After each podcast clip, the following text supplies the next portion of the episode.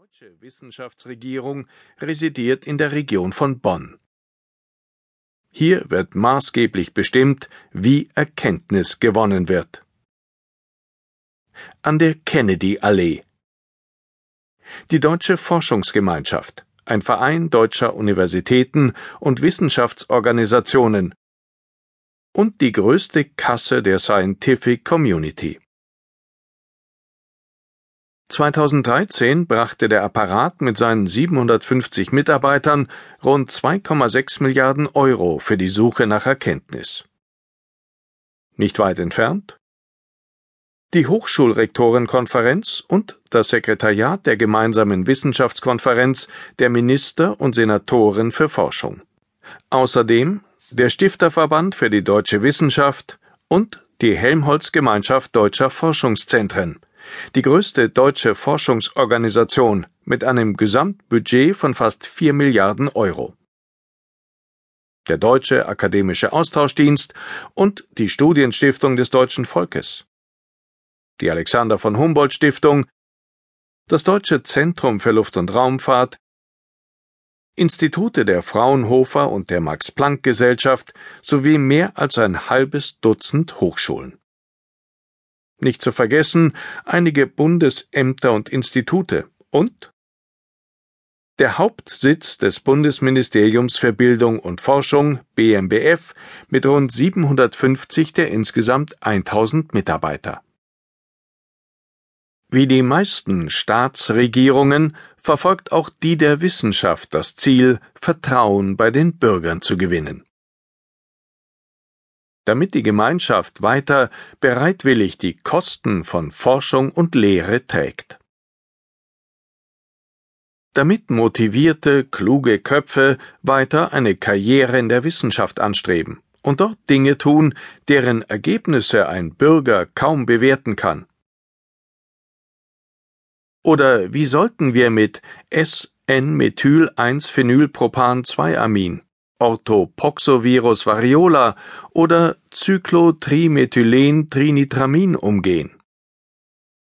Ja, Crystal Meth, der Pockenerreger und Sprengstoff befinden sich mit großer Wahrscheinlichkeit gerade in den Händen von Wissenschaftlern, die hoffentlich wissen, was sie tun. Wir bekommen Nachrichten, die daran zweifeln lassen von Hochschulen, die Geld für Rüstungsforschung erhalten, obwohl sie sich allein der zivilen Wissenschaft verpflichtet haben. Von Universitäten, die Kooperationsverträge mit Unternehmen geheim halten. Von Forschern, die sich durch Nebentätigkeiten in den Verdacht bringen, zu Mietmäulern zu werden, oder die so großherzig öffentliches Geld ausgeben, als gehörte es ihnen persönlich. Am beunruhigendsten sind die Nachrichten von Forschern, die sich nicht an die Regeln ihrer Zunft halten.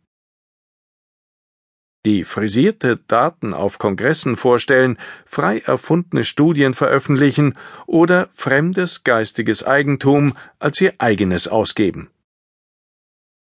Gefährliche Verfehlungen, zu denen Forscher sich des Renommees wegen verleiten lassen, der knappsten und zugleich begehrtesten Ressource in der Republic of Science. Ein wachsender Drang zur Außendarstellung, ökonomischer Druck, die Nähe zu Politik und Unternehmen. Es gibt viele Gründe für das Abweichen von den Idealen.